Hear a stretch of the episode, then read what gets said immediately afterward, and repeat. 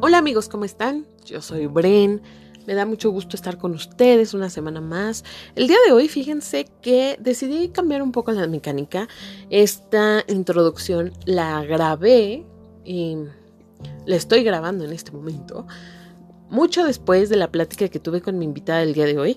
Porque quise mm, hacer como esta introducción ya más consciente sobre el tema ya más digerido de lo que platicamos. El día de hoy vamos a platicar sobre nuestro planeta Tierra y todo lo que nos corresponde a nosotros como seres humanos eh, para hacer, para ayudar al planeta, porque ustedes saben que de un tiempo para acá han estado pasando muchos eventos eh, climatológicos, se podría decir, en el planeta que está afectando a muchas especies entre ellos también a nosotros. Y nos andamos llevando ahí de calle a, a otros que ni la deben ni la temen. Así que el día de hoy el programa va a tratarse sobre el planeta Tierra, que entendamos un poco sobre lo que es el cambio climático, sobre lo que está sucediendo con los ecosistemas, sobre los animales y también, ¿por qué no? Eh, que también eso me gustó mucho, vamos a platicar un poco de todo lo que nosotros podemos hacer, no solamente con nuestra bolsa de tela, que está súper cool, ni del no consumo de potes de plástico, sino que hay muchísimas cosas más que podemos hacer. Y también quise hacer esta introducción mucho después de la plática que tuve pasados días con mi invitada, porque quise darles como, como este mood de lo que yo aprendí con esta plática que ustedes van a escuchar a continuación. Eh, y la verdad es que a mí me dejó muchas lecciones de vida. Es una mujer que yo siempre he admirado mucho porque rescata animales, cuida el planeta, viaja por muchas partes del mundo para trabajar en contra de, pues no se podría decir tan en contra, pero para poder evitar más destrucción a partir del cambio climático, que está increíble. Yo la verdad luego pienso y digo, híjole, yo no sé de dónde saca tanto tiempo. Muchos de nosotros nos abocamos porque no nos alcanza el día y yo veo que ella hace millones de cosas este y siempre le está alcanzando el tiempo aparte pues mi tocayasa y bueno no les voy a dar como ahí este más y más información para que ustedes tengan la oportunidad de escuchar esta plática. Eh, quise probar también como este nuevo formato porque a veces o casi siempre los programas eran primero grababa introducción y luego ya tenía mi invitadito y entonces ya. Pero ahora quise hacerlo un poco diferente y quise primero tener a mi invitado, luego hacer esta introducción para que yo pudiera como digerir todo el tema que platicamos eh, para el día de hoy. Y la verdad es que está bruto, está bárbaro. Yo estaba muy desconectada de todo este tema. Hace muchos años yo trabajaba para medio ambiente y este y ahora aprendí muchísimas cosas gracias a ella. Y ya no quiero extenderme con esta introducción. Así que los voy a dejar con esta plática con mi tocaya Bren, que ella se dedica desde hace muchísimos años a esta onda del medio ambiente y cambio climático. Y ella nos va a resolver todas las dudas y espero que lo disfruten tanto como yo disfruté esta plática. Bienvenidos.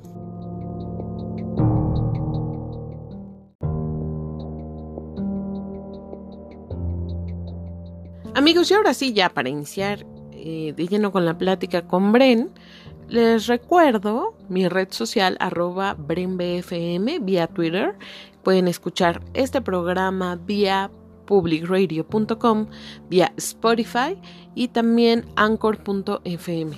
Por cierto, tuvimos algunas fallitas este, por parte mía del audio, entonces se va a escuchar la verdad un poco aislado porque intenté probar un nuevo micrófono, pero no sé qué sucedió. Lo hice mal, algo moví, y entonces oye un poco de eh, eco de mi parte, pero bueno, la plática en realidad no se pierde mucho, y por ahí escucharán algún blooper que tuve también por este micrófono con audífonos que bueno, ya estoy intentando tener un nuevo micrófono para este 2020. Ahora sí que espero disfruten la plática. Bueno, pues eh, ya estamos de vuelta y quiero presentarles a mi invitada el día de hoy. Ella es Brenda Juárez y ya ¿Cómo estás, ya Hola, bien, ¿y tú? Muy bien, muchas gracias. Oye, pues muchas gracias por aceptar la invitación para que platiquemos un poco sobre todo este tema, que la verdad es que yo estoy casi segura, el 80% de las personas no sabemos qué es real, no sabemos qué no es real, tampoco entendemos qué es cambio climático, ni calentamiento global, ni todo lo que está afectando al planeta. Y yo sé que tú eres una super experta, pero para que pues todas las personas que nos están escuchando también sepan un poquito más, sí, platícanos un poco eh, en qué estás haciendo en, este momento. bueno, yo trabajo en un proyecto que se centra en, en el trabajo con áreas naturales protegidas.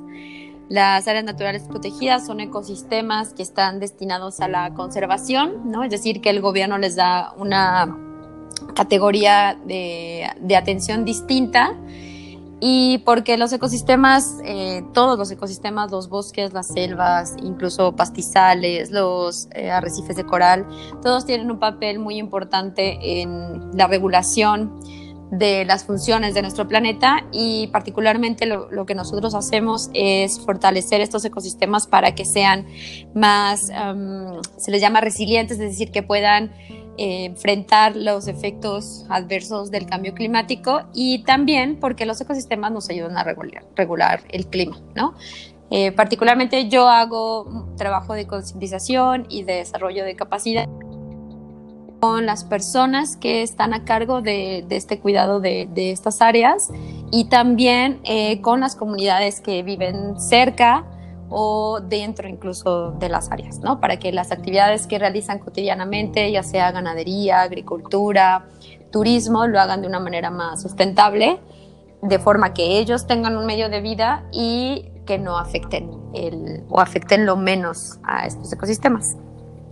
Oye, pues la verdad es que suena como muy interesante. Eh, no, bueno, eh, personalmente yo no sabía que, que podíamos hacer como, como esta onda de trabajar con los ecosistemas para poder ayudar ahora sí que al planeta, que suena la verdad muy, muy interesante.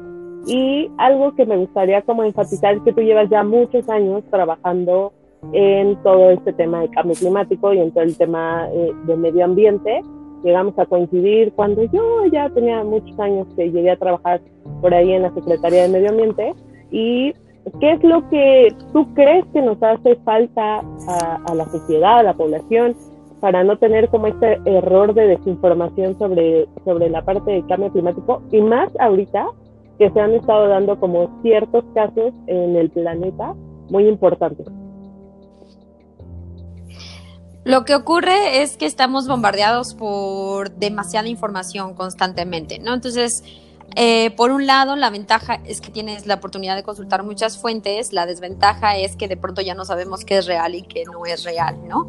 Y ante fenómenos que nos pueden ocasionar miedo o, o que tenemos desconocimiento, la reacción natural es como cerrarnos al tema, ¿no? Eh, prefiero no ver ni no saber porque me genera una cierta incomodidad o me da miedo o me, preocupa, ¿no? Eh, lo importante siempre será informarse de, diferentes fuentes, eh, contrastar sobre todo aquellas que estén basadas en evidencia científica, ¿no? Para eso, pues, organismos internacionales, Naciones Unidas, el panel intergubernamental de cambio climático, los ministerios, ¿no? De medio ambiente o de este, conservación, como en el caso de México, son los que suelen tener información más fidedigna y las universidades, ¿no? Entonces, si buscas artículos científicos o revistas que sean publicadas por universidades, son las que tienen información más verídica que ha sido contrastada y que podemos confiar, ¿no? Eh, muchas veces los medios de comunicación eh, suelen ser o muy alarmistas o de pronto caer en, no llamar la atención lo suficiente para que la gente sí eh, esté atenta que es un problema grave, que es un problema que hay que atender, pero al mismo tiempo que no les genere como tanto miedo que los paralice, ¿no? Claro. Entonces, mi primera recomendación es, hay que investigar. Tenemos acceso a muchas fuentes que son además la mayoría gratuitas. Em, y que por propia mano uno vaya descubriendo qué tanto de lo que me dicen es cierto y qué tanto de lo que dicen no es, ¿no? La, la realidad es que sí, aunque hay, pareciera que hay cierta polémica respecto a si el cambio climático eh, de efecto humano o consecuencia de las actividades humanas es real o no, eh, más bien la comunidad científica sí tiene un acuerdo, digamos, hay un 99% de acuerdo de la comunidad científica de que es un fenómeno que se ha incrementado y acrecentado a causa del impacto de las actividades humanas y una parte también es producto de los propios cambios del planeta. El planeta también ha sufrido cambios de temperatura y alteraciones en el clima a lo largo de desde que existió el planeta pero estos cambios han sido por periodos muy largos, o sea, ha pasado mucho tiempo para que se den.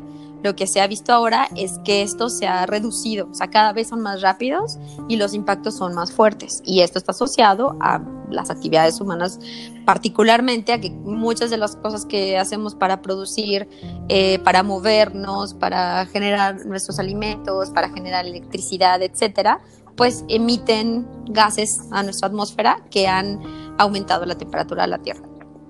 Oye, y eh, algo que yo tengo como mucha duda, porque obviamente yo tengo muchos años ya no estando ahora sí que súper cerca como del tema o con personas que trabajan eh, sobre el tema, la verdad es que tú eres como una de las pocas con las que yo más o menos he interactuado con esta situación. No opino porque no sé en este punto cómo estamos, ni qué estamos haciendo, por ejemplo, en México para poder erradicar, o bueno, es que yo no creo que se pueda erradicar al 100, pero pues poder ayudar a disminuir como este problema.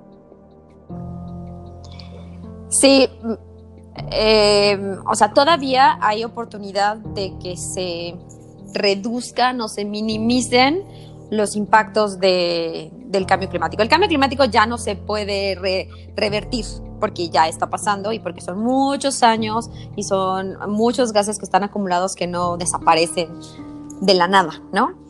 Sin embargo, eh, es como no hay por qué empeorar el problema, ¿no? Ya existe, bueno, ¿qué podemos hacer para minimizar sus impactos, ¿no? Eh, aquí hay dos cosas. Una, la aquí no caben las nacionalidades, o sea, caben en el sentido de que el impacto que tienen unos países respecto a otros es mayor o menor, ¿no? Los países más industrializados, con más recursos, son los que mayor impacto han generado y más, más contaminantes han emitido.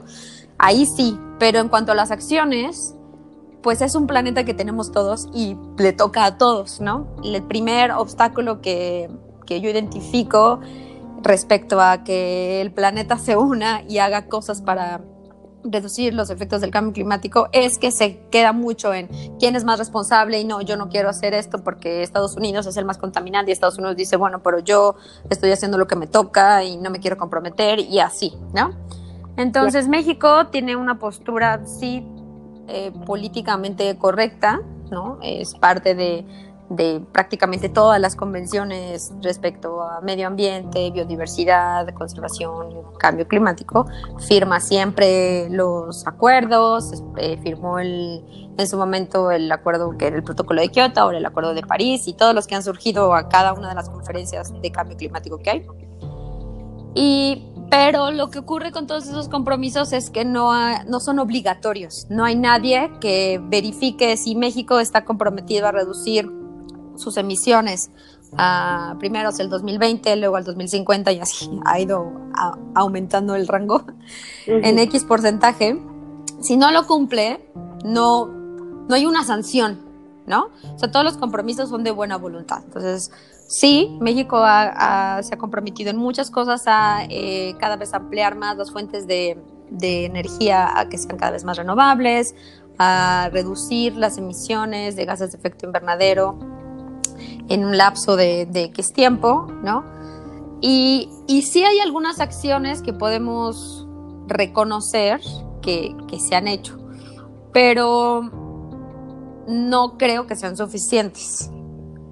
Eh, las acciones que se tienen que hacer son drásticas, ¿no? Hay mucha gente que ahora está eh, levantando, no, no porque el prohibir las bolsas de plástico vaya a solucionar el problema, porque no, no lo es, eh, pero son soluciones así de tajantes, ¿no? Que sí tienen que estar planeadas, bien planeadas, pero se tiene que transicionar a un modelo económico distinto al que tenemos.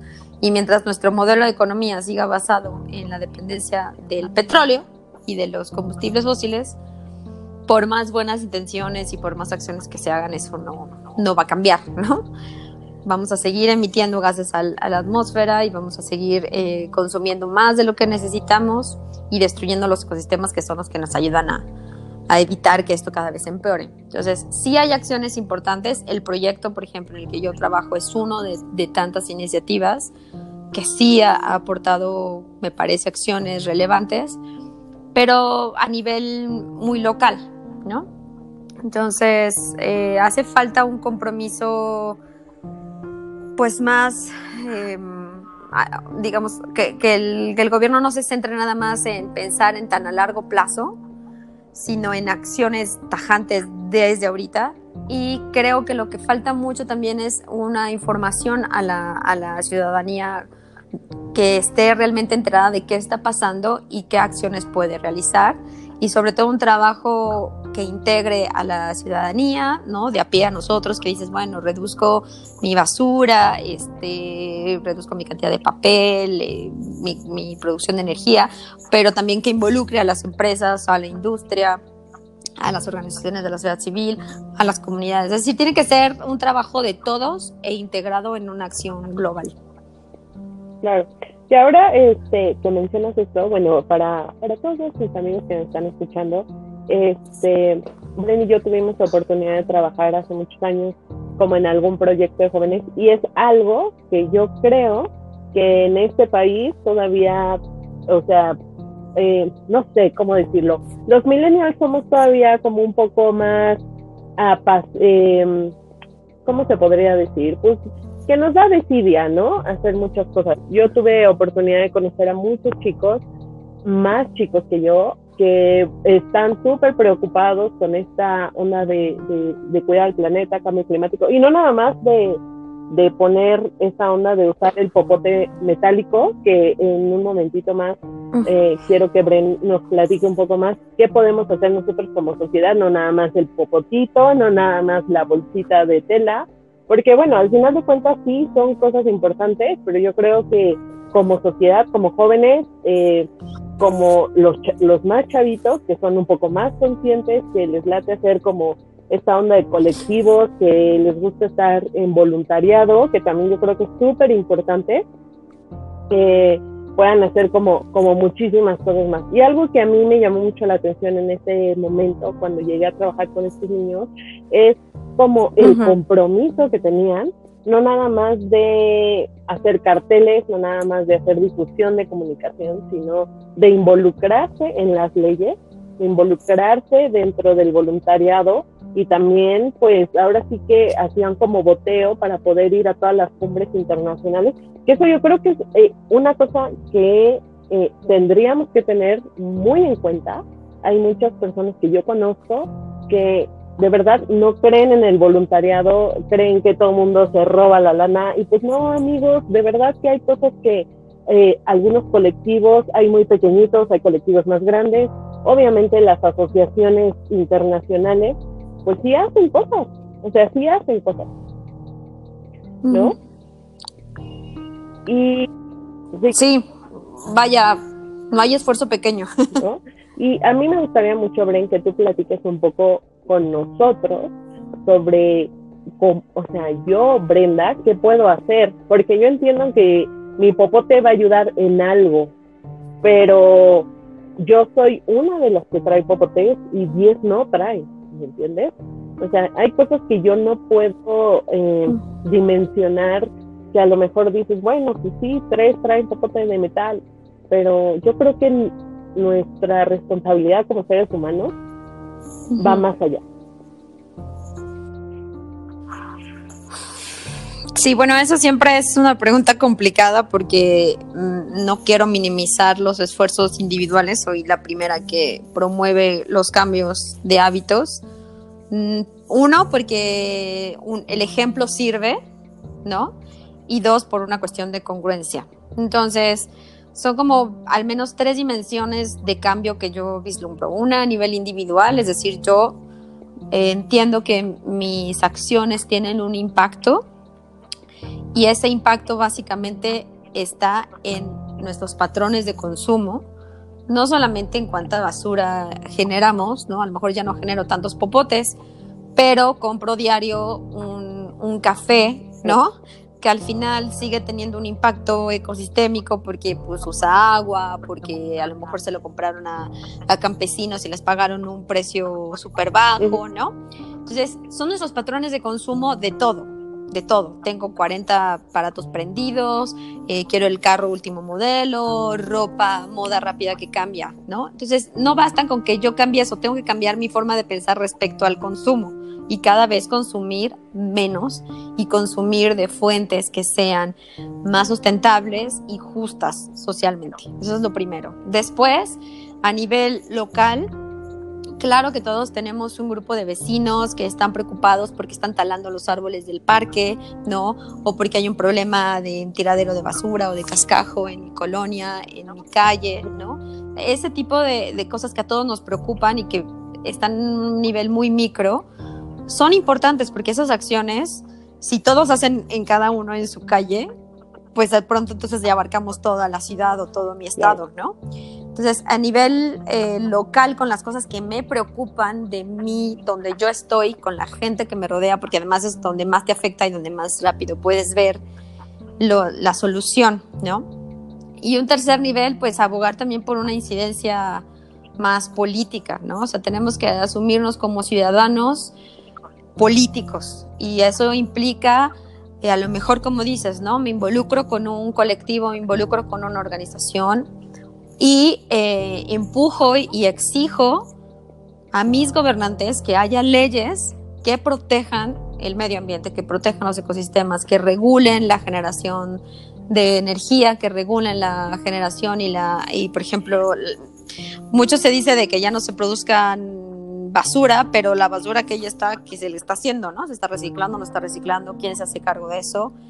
Y demandarle a la, a la industria. ¿Y cómo le demandas a la industria? Sí, con una participación más política y también con mi consumo. Porque las industrias todas se adaptan al consumo. Yo soy vegana y hace 10 años no había ningún, ningún restaurante ni opciones más que ensaladas. Y conforme se ha incrementado gente que por cualquier razón, por salud, por convencimiento, ha pedido eso, ahora de verdad en cada, hasta en Carl's Jr. tienen hamburguesas vegetarianas. ¿Por qué? Porque la gente lo pide, ¿no? Entonces, si yo dejo de consumirle a una empresa, claro, tengo que manifestar colectivamente, no te estoy comprando Nestlé a ti porque no estoy de acuerdo con tus políticas de deforestación, ¿no? Entonces las empresas eventualmente cambian, cambian. Hay muchos movimientos que han conseguido eh, que las empresas se ajusten y cambien sus políticas cuando ven que tienen un impacto obviamente en sus ganancias, ¿no? Y apoyar a los colectivos eh, que, nos, que, que, produzcan localmente. Es decir, ¿para qué quiero yo comprar kiwi que viene desde Nueva Zelanda y que tarda mucho en llegar y, ¿no? Mejor le compro al señor que vende cerquita de donde yo vivo, que trae sus manzanas que él produce, ¿no? Entonces apoyas también la economía local. Esos son como los tres niveles primeros.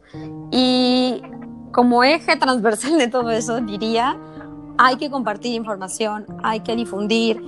Sí es cierto que los jóvenes tienen muchas ganas de hacer cosas, pero no hay espacios para que lo hagan. Cada vez hay menos. Los espacios que hay se los han generado ellos solos. Entonces hay que darles también, quienes estamos ya en otras generaciones, siempre buscar que la perspectiva de los jóvenes esté y no porque sea su obligación, ¿no? No como cargarles el peso que lleva muchos años diciéndose, no, es que ustedes son las generaciones y pues les toca hacer, porque al final de cuentas los niños que están haciendo ahorita ninguna responsabilidad tienen con el desastre ambiental que les estamos dejando. ¿No? Entonces lo mínimo que podemos hacer es darles espacios para, actuar y darles información y apoyar. Si, si voy a hacer campañas en mi colonia respecto a la separación de residuos, el reciclaje, etcétera, estoy apoyando también a darles espacio de difusión, de sensibilización a esos chicos que tienen ganas de hacer cosas, pero que a veces no tienen dónde, ¿no? Claro. Oye, y ya para, eh, ya que estoy yo como súper metida en esto, y, ¿dónde yo, por ejemplo, yo, quien nos esté escuchando, que dice, oye, pues yo le quiero empezar, yo le quiero entrar, pero pues la verdad es que yo, Brenda, no podría meterme a hacer difusión de algo que no conozco ahorita, ni, esta situación. ¿Tú podrías como sugerirnos dónde podemos encontrar espacios para capacitarnos, eh, cursos en línea o algún voluntariado o cómo le hacemos, cómo empezamos? Bueno, por suerte hay un montón de organizaciones que trabajan diferentes temas, ¿no? También uno va viendo qué cosa es la que le gusta más y le llena más y creo que por eso hay que empezar. Ah, si estamos, los problemas ambientales no son aislados, ¿no? O sea, no es como que, ah, me, me, centro en trabajar por los animales y eso no tiene nada que ver con cambio climático, porque sí tiene que ver, ¿no? O si yo quiero trabajar en el tema de, residuos y me voy con un colectivo que trabaja eso, todos están interrelacionados.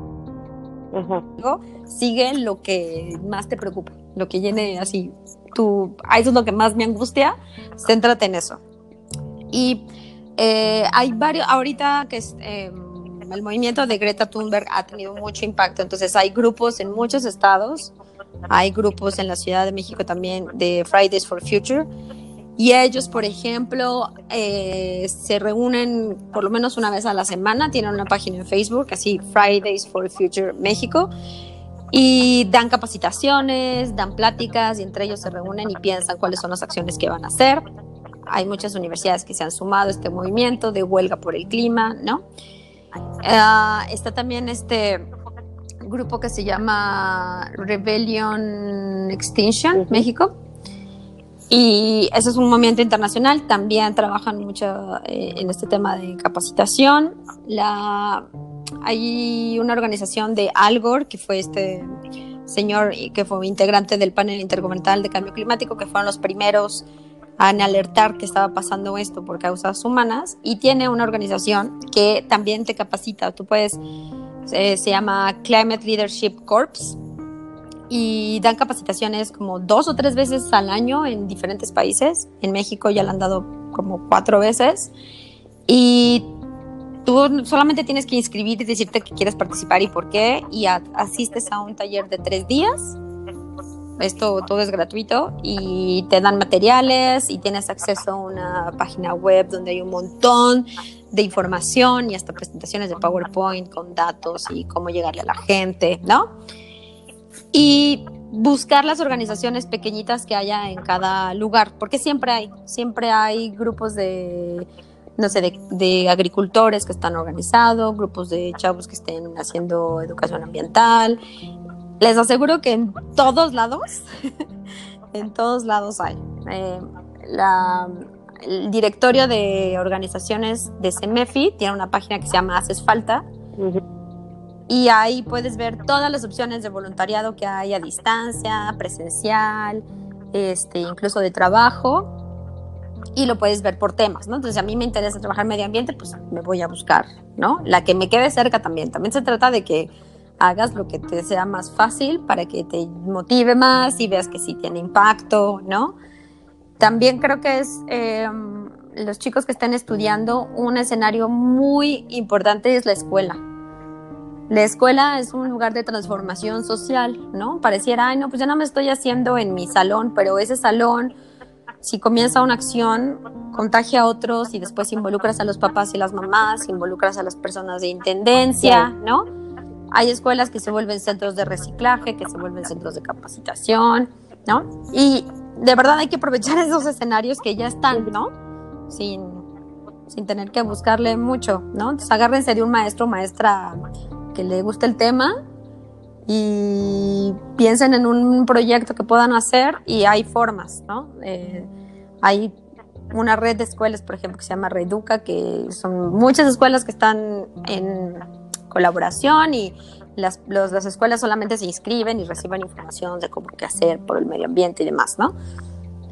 Entonces es como buscar colectivos y los espacios donde yo pueda participar. Si soy Godín, pues en mi oficina, yo que trabajo en las oficinas de la Semarnat, pareciera que debería ser el lugar más congruente y no lo es, ¿no?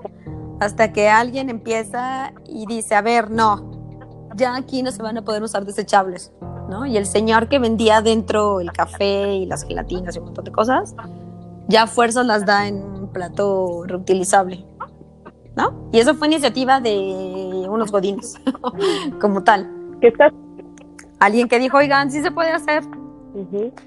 está súper bien, ¿eh? Porque yo, por ejemplo, este, la verdad es que no voy a quemar a todos los que trabajo, eh, pero cómo gastan papel, cómo se avientan sus desayunitos en Unicel, cómo se avientan su cafecito de Starbucks, que ahora, eh, pues la verdad es que, perdón por lo, por lo de la mención de, de la marca, pero hay muchas marcas de café y muchas cafeterías que ya están implementando esto del vasito. Y, y la verdad es que qué cool el, vasito de moda, pero hay muchos que nomás tienen el vasito de moda ahí, ¿no? Para el Y, y no, lo, usan. Y entonces van otra vez y dicen, ay, no, pues otra vez, ¿no? El vasito eh, desechable y ¿para qué compraron este vaso? Que, por cierto, a mí me latió mucho que eh, esta que yo acabo de mencionar, el Día de Medio Ambiente, pues regaló un buen de vasos y le dijeron, oye, pues este es como para que lo uses, ¿no? Pero pues yo conozco mucha gente que lo tiene ahí puesto y, eh, y nomás no lo uso y la verdad es que yo voy a ser muy honesta, a veces a mí también se me van las cabras bien horrible y digo, chin, ya está, me siento luego mal porque nada más llevo mi termo a pasear, ¿no? Bueno, Pero bueno, ah, bueno, ahí lo que va a empezar es que ya se va, o sea, ahí es donde ya no basta quedarse en esas buenas intenciones. Es donde sí tiene que entrar una regulación. Entonces, sí, mucha gente decía, lleva tu bolsa de tela y la gente no la llevaba, la gente se olvidaba, la gente le daba flojera. Ahora que ya no hay opción, la gente lo tiene que hacer. Y lo mismo va a pasar con los plásticos de, y los desechables. A partir del 2021 se van a prohibir. Se prohíbe el unicel, se prohíben los tenedores, cucharas, todo lo que sea de un Claro. solo uso. Así que ya no van a tener como, ay, se me olvidó. No, ahí no hay opción sí, a veces sí tiene que haber una indicación que rompa eso porque de otra forma, ¿no? Ni modo, así funcionamos, somos seres humanos y todos lo hacemos, o sea, todos, todos, yo también, ¿no? Nadie es como, ay, sí, la única forma de ser 100% sustentable sería vivir en arriba de una montaña y sembrar tu comida y, ni- ni- creo que tal vez ni así sería 100%. ¿no? claro. Y pero también quiero quiero hacer algo o una mención de algo que yo he visto que tenemos mucho error nosotros los seres humanos que queremos hacer acciones bien padres y es, ok, ya compraste tu vaso, usa ese vaso, ¿no? Porque también es plástico. Entonces, pues sí, ese vaso, pero también compras el otro, pero también compras el otro y el otro y el otro, y entonces ahí también está como canijo, ¿no? O sea, como que caemos, en, perdón, caemos en el extremo de decir, otra vez volvemos a ser consumistas para, según nosotros, ayudar al ambiente. Ujú.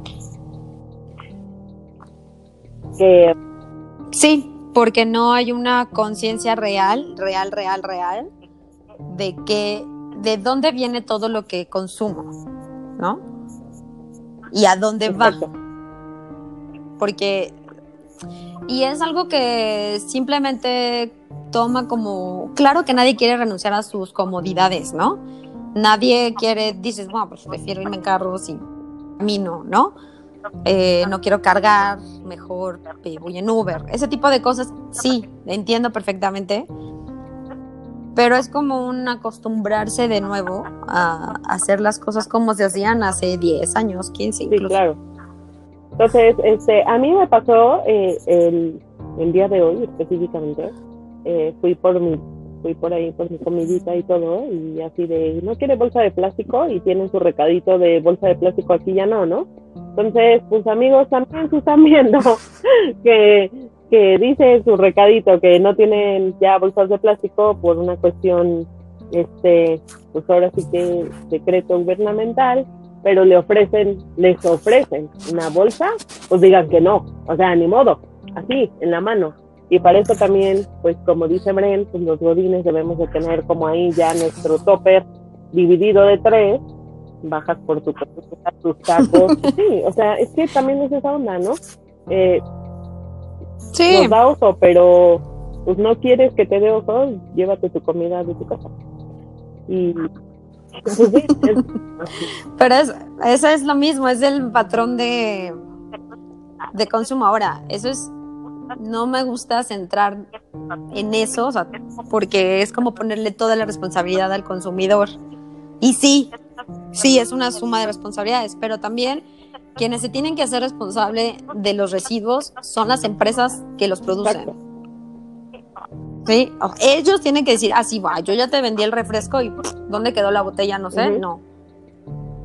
Sí es mi responsabilidad como ciudadano depositarlo donde va, pero la cadena de producción debe ser responsable de así como debe ser sustentable a la hora de extraer el agua para hacer el refresco, así también tiene que hacerse responsable del reciclaje. Sí, fíjate que ahori- ahorita que, Por- perdón que te interrumpa, ahorita que estamos platicando, que estás diciendo Mm. esto, algo que a mí, por ejemplo, me gusta mucho, ya saben ustedes, los que me están escuchando y los que no, eh, pues me late un poco ya ser un poco más responsable en, en comprar ciertas marcas de maquillaje y pues de las que no te sean con animales y todo, porque eso también, ¿no? O sea, ahí también tenemos que echar la mano, porque está bien padre, eh, pues la súper de lujo, pero pues si no le echas ahí un ojo de cómo están haciendo sus productos y te sean con animales, pues no estamos ayudando en nada. De nada sirve que tú tengas tu café en tu vaso de plástico si te andas comprando maquillaje que te sea con animales, que es como dices, ¿no? Es una correlación.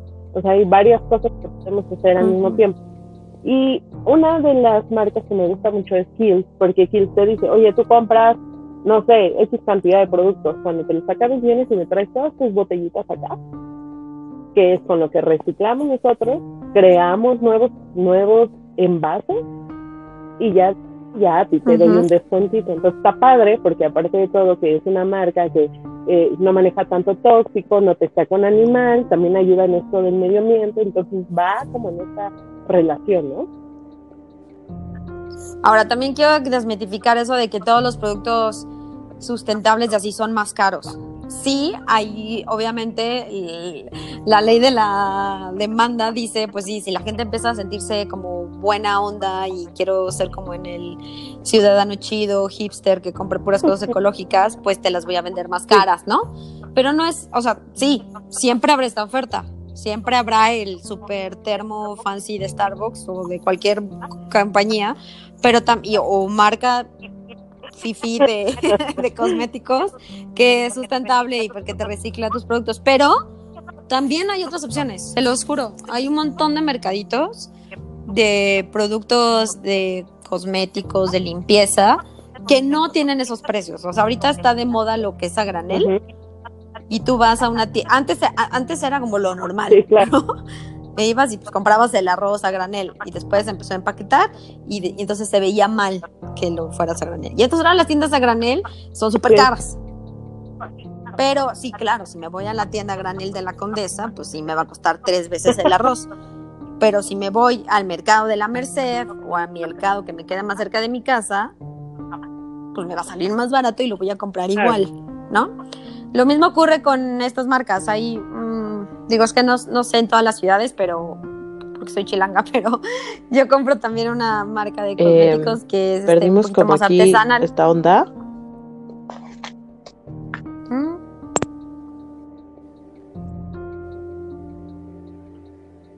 Yo sí te oigo. Ajá. Este, perdón, perdón amigos, ustedes perdonen, pero fueron mis audífonos. Sí, Bren, sigue, sigue, continúa. Como personas que hacen sus propios, o sea, hablemos de cosméticos, ¿no? Y hay una chica, varias que los venden, son productos sin químicos y demás, como lo hacían las abuelitas, y les llevas tu envase y la siguiente vez que vas te lo rellenan. El polvo, el labial, rímel, todo. Y, cuesta la tercera parte de, de un cosmético de marca normal, digamos normal, ¿no? O sea, ni muy fifi así como lo ni más, ¿no? Entonces, hay un montón de opciones. Si quieres, y tampoco creo que valga la pena así como que culpabilizarnos de, ay, hoy no compré mi café en mi termo, o híjole, compré o comí tal cosa, que a lo mejor no es lo más sustentable, pero poquito a poco vas haciendo un esfuerzo y otro, y tu familia se va enterando y le platicas, y todo, creo, lo que te platicaba cuando platicábamos de qué vamos a hacer esto, es que hay que quedarnos, sí, señalar que es urgente hacer cosas, ¿por qué? Porque no nada más es porque es súper triste la, la pérdida de muchas especies, que eso es una realidad también. La extinción de especies que siempre ha existido como parte del proceso evolutivo se ha acelerado por causa de humana. Es muy triste eso, pero siendo también realistas, quienes están más en riesgo somos nosotros. Las especies animales se han sabido adaptar y a lo mejor algunas se van a extinguir y surgirán otras pero quienes la van a pasar también peor somos nosotros. Entonces es así como una cuestión de supervivencia, de pues no hay que ser tan güeyes, ¿no? O sea, chale ganitas también porque a ti te conviene. O sea, ¿quién quiere? Yo quiero poder salir a correr en las mañanas y no estarme asfixiando con el ozono, ¿no? Que me ardan los ojos. O sea, también a mí me conviene. Y a los que tienen hijos y a los que tienen abuelitos, ¿no? Entonces, es por eso digo que no vale la pena sí culpabilizarse, y, pero también no como pensar que no es tan urgente y hacer pequeñas acciones todos los días y, e involucrarse perdón, en, en acciones colectivas de mayor, de mayor impacto, poquito a poco, ¿no? Pero bueno, no le vamos a pedir a las abuelitas que a lo mejor cambien por completo toda su estructura mental, claro. ¿no? Si la abuelita pues le gusta, bueno, vamos a hacerlo lo que, lo que esté en mis manos, una cosa u otra, y poquito a poco. Sí, que está, que la verdad está padrísimo porque al final de cuentas, pues como dices, ¿no? O sea, yo soy una persona que sufre alergias estacionarias espantosas y ahora eh, de un tiempo para acá, bueno, pues antes eran como 10 días, ¿no? Ahora me dura como 6 meses y pues todo eso también es una cuestión de salud, o sea, nos afecta cañón en la salud, todos los días salimos a trabajar, todos los días andamos de aquí para allá, o sea, y pues al final de cuentas no, no te puedes encerrar tampoco en tu casa. O sea, también tienes que vivir, ¿no? Y, y, sí, o sea, lo que tú dices es, es, real, es cierto. O sea, ya hay muchísimas eh, enfermedades nuevas y pues, pues se van como ahí también transmutando por ciertas cosas, ¿no? Que, que al final sí. hay que cambiar como algunas este, mentalidades eh, a veces cuesta mucho trabajo, pues sí cuesta mucho trabajo, pero yo voy a retomar algo que dijiste al principio y que está súper padre, y es esta onda de, pues si yo veo que fulanita lo hace, pues yo lo hago, ¿no? Porque la verdad está bien. Es que es, es, es como toda una ahí como de, este, ahora sí que publicidad de boca en boca, ¿no? O sea, si yo lo hago y ya vieron que pues, si me funciona cool, pues hay, hay gente que también lo hace, ¿no? Y eso creo que también nos va a ayudar como mucho a, empezar en la conciencia. Yo la verdad es que sí, también creo que no es una cosa urgente, pero sí hay que dejar ya la desidia de decir, pues si lo hace fulanita, qué chido, güey, pues no, o sea, qué bueno que ya lo hace, pues yo voy a vivir, ¿no? Eh, y no, sí, es, es real. ¿Por qué lo comento? Porque me ha tocado pues tener varios amigos, varias personas que conozco, que hay gente que, como dices, ¿no? Se rehúsa y esta onda de, ay, pues, pues ni modo, ¿no? Pues tú estás chava y pues te toca a ti.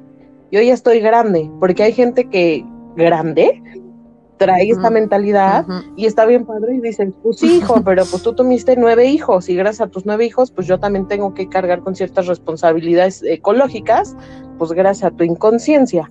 Entonces, esa onda también está como muy canija y, y pues hay que, hay que apechugarle también, o sea, los grandes, los chicos, los muy chicos, o sea, pues a todos nos está afectando cañón. Sí, y yo quiero invitarlos a que también eh, prediquemos con un discurso, digamos, depende a quién le estamos exigiendo, ¿no? Si le vamos a exigir al gobierno, a la empresa, ¿no? Eh, hay que exigirle bien, ¿no? Ahí sí no vale la pena andarse con eh, sutilezas, ¿no? Y, muchas exigencias y demandas han tenido efecto porque la gente ha hecho boicots a ciertas marcas o ha dejado de comprarlas o ha hecho manifestaciones que, ¿no?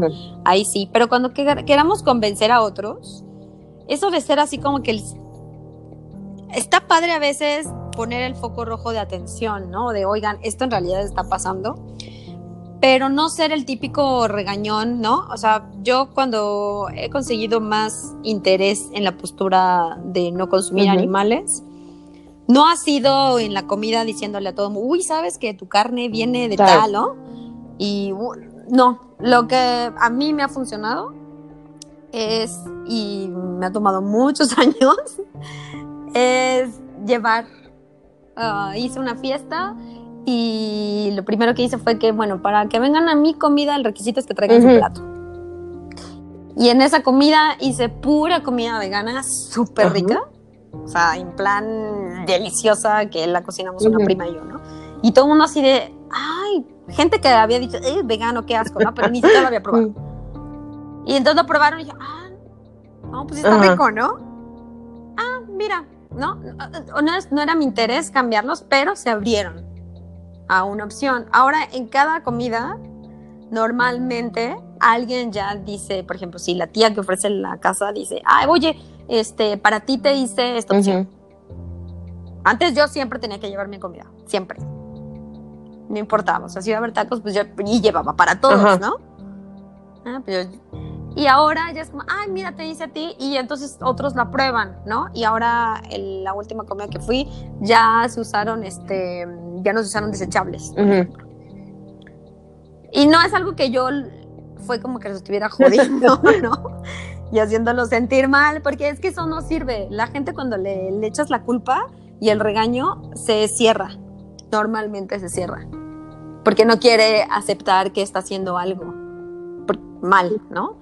Y no es tampoco papel de nadie estar señalando a la gente, porque a veces es simplemente no está tan consciente, a lo mejor piensa que es más caro, piensa que es muy difícil. Y si uno va haciendo esas cosas de verdad, tarda más, pero tiene más impacto. Sí. Como en el como en buena onda, pues, o sea, hacerlo como con más amabilidad y y no tan, porque nadie quiere que le estén regañando todo el rato. Sí, claro. Y está padre porque, por ejemplo, eh, ahorita que ya lo mencionaste, que tú eres vegana y así, y pues hay personas que como yo todavía pues, consumimos como algunas cosas animales, pues sí te empieza también a entrar la conciencia, ¿no? Y entonces a lo mejor tú decías, bueno, pues yo comía carne que te gusta, pues diario, ¿no? Entonces luego ya también te haces muy consciente de eso y entonces dices, no, güey, o sea, la neta, pues también está muy gacho. Entonces, pues le reduces, le reduces a la mitad, tres cuartos. Yo eh, tengo eh, mi jefe, voy a quemar a mi jefe, mi jefe, este, pues ya anda como en esta en este modo de decir, oye, pues no, es que ya también soy consciente de que en mi cuerpo pues no no me ayuda, no me hace bien y independientemente pues también ando ayudando pues otras cosas, ¿no? Entonces ha empezado poco a poco a, dejar de consumir pues este ahora sí que proteína animal y pues le ha ido muy bien, porque también es ese ese mito, ¿no? El mito de no, pues es que si tú solo comes plantas o si tú solo comes este cosas crudas y todas estas cosas, no, o sea, si haces ejercicio te va a ir mal, si haces no sé qué, te va a ir mal y te va a ir mal, ¿no? Pero yo creo que ahí entra otra vez la desinformación de decir, es que no sabes todas las opciones que los vegetarianos y los veganos, este, pues tienen ya actualmente, ¿no? Y que obviamente hay alimentos que ya están en, en el mercado y ya están en, en ciertos restaurantes que tienen el mismo valor calórico que, pues, tu pollo, y tampoco se trata de comprar la super hamburguesa vegana de, que vienen cuatro piececitas y cuesta 200 pesos, no. Si quieres y puedes, está bien, pero... o sea, ese es un, ese es un estigma que claro. Es simplemente haz, una hamburguesa de portobelo en tu casa y ya, ¿no? Oye, yo acabo de comer ahorita, eh, esta semana me aventé a comer un unas tortitas de avena con amaranto y estaban buenísimas.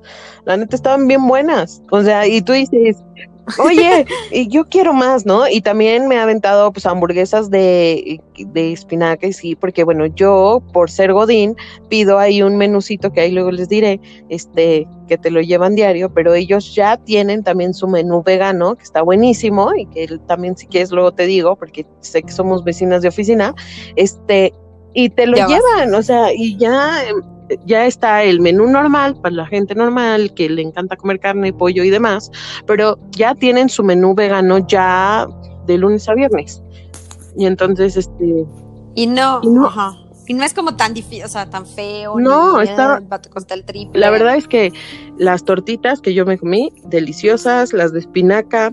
Eh, yo, la verdad, eh, tengo una aberración a la soya, lo debo de confesar, a mí no me encanta y lo he intentado millones de veces y yo, bueno, ahora pido picadillo de soya, pero por ejemplo hay gente que le gusta el sabor y yo les voy a decir algo, o sea, el picadillo de soya no sabe diferente. O sea, yo lo detecto porque a mí no me gusta, ¿no? La soya. Pero hay gente que se lo ha comido y, ah, pues es que es picadillo de soya. Ay, ni me hubiera dado cuenta. No te das cuenta, pues. Entonces, mm. también está como Ahora también bueno, te voy a decir algo. Porque es una crítica muy. Eh, o sea, mi postura es por una situación de no sufrimiento animal. Ese es por ahí es mi decisión. Pero el, el consumo de la producción de animales, de vaquitas y de otros animales, tiene un impacto ambiental muy grande. Muy grande. La principal causa de deforestación es eh, la ganadería. Entonces, la causa ambiental, que estamos hablando ahorita no tanto como del bienestar animal, que es mi, post, lucha, pero en realidad eh, tiene un impacto ambiental. No solamente porque cortan un montón de selva para poner a las vaquitas, sino porque las vaquitas también generan muchos gases de efecto invernadero. Eh, y usan muchísima agua, ¿no? Porque antes, cuando no sé, cuando nuestras abuelitas cocinaban, pues comían carne una, dos veces a la semana, porque aparte era cara, ¿no? Eh, y esa, esa ración es suficiente si es que decides optar por ahí. No necesitas más. Esta idea de comer carne diario es falsa. No, no, no se necesita tal cantidad, ¿no? Entonces, como ahora la gente cree que tiene que comer todos los días, entonces la producción es excesiva, se desperdicia un friego de comida y se contamina un montón. Entonces sí quería aclarar eso y por ese lado la soya no es un cultivo sustentable, a menos de que la consumieras orgánica y Flash, eh, Flash informativo, amigos, para los que no nos gustan la soya, ¡qué bueno! o sea, mejor yo, yo, consumo muy pocas cosas de soya. Porque justamente la soya se siembra para alimentar a las vaquitas. Claro. Las vaquitas normalmente tendrían que comer pasto, pero les dan soya y otras cosas para que engorden más rápido. Claro. Entonces no es como ideal. Entonces mejor te haces una hamburguesa de lentejas, una de avena, ¿no? Que además tienen más como, si te nutren más, ¿no? Las digieres fácil y te da buen rendimiento si eres deportista, ¿no? Lo único que a veces pasa es que a lo mejor tienes que comer un poquito más porción. Sí. Es lo que yo he visto. Para no morir de pues. hambre y los gorditos como yo porque la verdad que sí, a veces sí es así de, pero pues ya, ya hay varias opciones que podemos ir nosotros implementando poquito a poquito, porque obviamente también pues eh, cambios, cambios drásticos pues no funcionan amigos, porque pues podemos cambiar así de la noche a la mañana, pero nos va a durar el cambio pues 15 días y luego ya no vamos a querer. Entonces yo creo que, que una opción es hacerlo poco a poco. Eh, si tú, ustedes se van sintiendo bien con la alimentación, con el cambio de, no sé, de hábitos y toda esta onda, pues poco a poco y ya de verdad hay un momento donde ya uno ya lo hace por inercia, o sea, ya ni siquiera se lo tienen que recordar. Así va, exactamente. Y pues, Bren, me encantó platicar sobre todo este tema. Aprendí muchísimo, la verdad es que ya andaba bien desconectada. Yo sí soy de las personas que se aflige, soy de las personas que llora, soy de las personas que siento que no hago nada, aunque hago algunas cosas y quisiera hacer más. Este, algunos que me gustaría también enfatizar, podrán decir que no tengo tiempo. Miren, yo a veces no tengo mucho tiempo, pero económicamente también ayudo a ciertas asociaciones que están haciendo cosas por el cambio climático.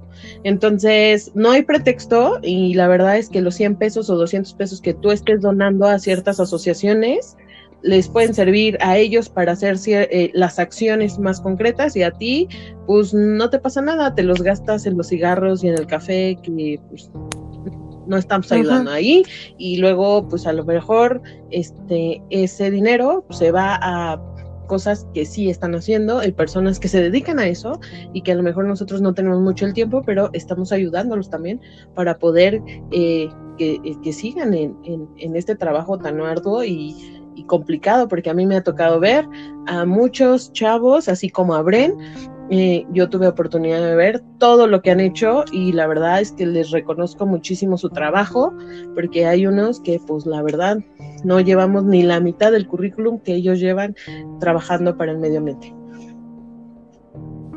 Y, hay cosas que no te quitan tiempo, ¿eh? Yo los invitaría a tres acciones muy puntuales a nivel individual. No desperdicies comida. No sé la cantidad, lo el impacto que tiene el desperdicio de comida. No desperdiciar comida, reducir o pensar antes de comprar, ¿no? Reducir mi consumo en cantidad o pensar a quién sí le compro, a quién no. Y tercera, lo que decías, eh, informarse, investiga, si no estás convencido, lee, a ver qué están diciendo aquí, qué dicen ellos, qué dice esta universidad, a ver qué dice esta organización, si será cierto, no será cierto, ¿no? Y eh, con esas cosas parecía que no te requieren mucho tiempo, ¿no? El mismo que le dedicas a meterte a Facebook. Con eso, de verdad que haces un cambio y poco a poco vas a darte cuenta de, de ciertas acciones más, más puntuales, ¿no? Sí. Si es que dices, vaya, no tengo tiempo y demás, todo se puede. Sí, sí. Yo lo he visto contigo y la verdad es que sí se puede. O sea, eso, eso me queda como súper claro. Bren, para, ya para acabar, ya para, ahora sí, acabar, acabar algún libro, documental, podcast, personas que podamos seguir, porque pues la verdad es que seguimos siendo muy tecnológicos y estaría buenísimo que nos recomendaras a alguien para, que también vayamos siendo continuación de esa onda. Súper, bueno, em, híjole, ahora sí que todas las plataformas de streaming tienen muchísimos documentales de diferentes temas. Hay uno a mí que me gusta mucho que se llama La sal de la tierra. Em, porque además de dar información con un discurso como muy positivo, eh, te demuestra como un cambio eh, personal y luego a más grandes rasgos de verdad tiene un impacto impresionante. O sea, es súper inspirador. Cualquiera dice, yo quiero ser ambientalista después después de ver eso porque dices, ay, ya no hay esfuerzo pequeño, ¿no? Eh, y, en, todas las plataformas hay sobre la producción de alimentos, sobre el impacto de los medicamentos, del agua, los combustibles, hay muchos, ¿no? Sobre el plástico, ahí está. Hay un podcast que a mí me gusta mucho y creo que ya soy su promotora oficial. Eh, sí, se llama Mandarax. Eh, es un podcast sobre ciencia, en realidad de divulgación de la ciencia. Son unas chicas que además lo hacen súper agradable. yo muero de la risa cuando las escucho y aprendes mucho sobre ciencia, pero muchos de los temas que tratan están vinculados con temas ambientales. Entonces aprendes, yo lo pongo cuando estoy cocinando o cuando voy caminando o en el transporte, ¿no? Como cuando dices, ay, qué aburrición, y no tienes tiempo de leer porque estás parado, lo que sea. De verdad aprenden muchísimo, eso es como básico. Y de libros, recién, em, recién salió este, un libro que me gustó también mucho, es sobre medio ambiente. Ahorita les digo, es sobre, sobre cambio climático, de hecho. Hay un señor que es como, bueno, en el grupo, bueno, grupos de ambientalistas, le conocen como el señor ajolote. Se llama Luis Zambrano porque es este especialista en, en ajolotes, tal cual. Y ese señor es un divulgador de, de la ciencia y además apenas vi que sacó un libro que está en físico, pero además también lo puedes bajar para Kindle y creo que está, tal vez esté en, no sé si en otros formatos PDF o estas cosas. Y creo que el libro de verdad, no sé, ha de costar, híjole, no creo que pase de 200 pesos, así que tampoco es como que se voy a gastar uno un dineral. Y también eh, me cae muy bien él por el discurso que tiene positivo, ¿no? Que no se centra como en la catástrofe y en todo va a salir mal, eh, nos vamos a morir, ¿no? Sino que sí te describe el, el, el, problema, pero además te da tips. Se llama Planeta Insostenible el libro. Ah, súper bueno. El IN está entre paréntesis. Entonces es como planeta sostenible y por eso el discurso que tienes así es un tipazo. Síganlo en Twitter porque tiene cosas bien padres. Pues ya tenemos ahí, ahora sí que, este, qué seguir, dónde empezar, cómo podemos ir trabajando en eso. Bren, te agradezco mucho esta hora. La verdad fue padrísimo platicar de este tema, entenderlo y pues también estuvieron algunos chistecillos de los godines y toda la onda, pero amigos, eh, yo quiero cerrar con este programa con Bren, eh, pues diciéndoles que pues tenemos que ponernos ya las pilas, ya no podemos dejárselos a los chavitos y que todo el mundo resuelva menos nosotros. Y pues eh, empezar a ser un poco más conscientes de, de nuestra vida, de lo que nos rodea, porque si ustedes deciden tener hijos en algún punto, pues hay que dejarle algo chido a ellos y no dejarles toda la porquería que estamos aventándonos, ¿no? Exacto. te agradezco mucho y a los demás. Gracias a ti, estuvo súper chido. padre. No, pues nada, muchísimas gracias y recuerden que este podcast ustedes lo pueden escuchar vía Spotify, vía Anchor FM y vía publicradio.com buscando El Rincón de Bren y nos escuchamos la próxima. Adiós. Vale, chao.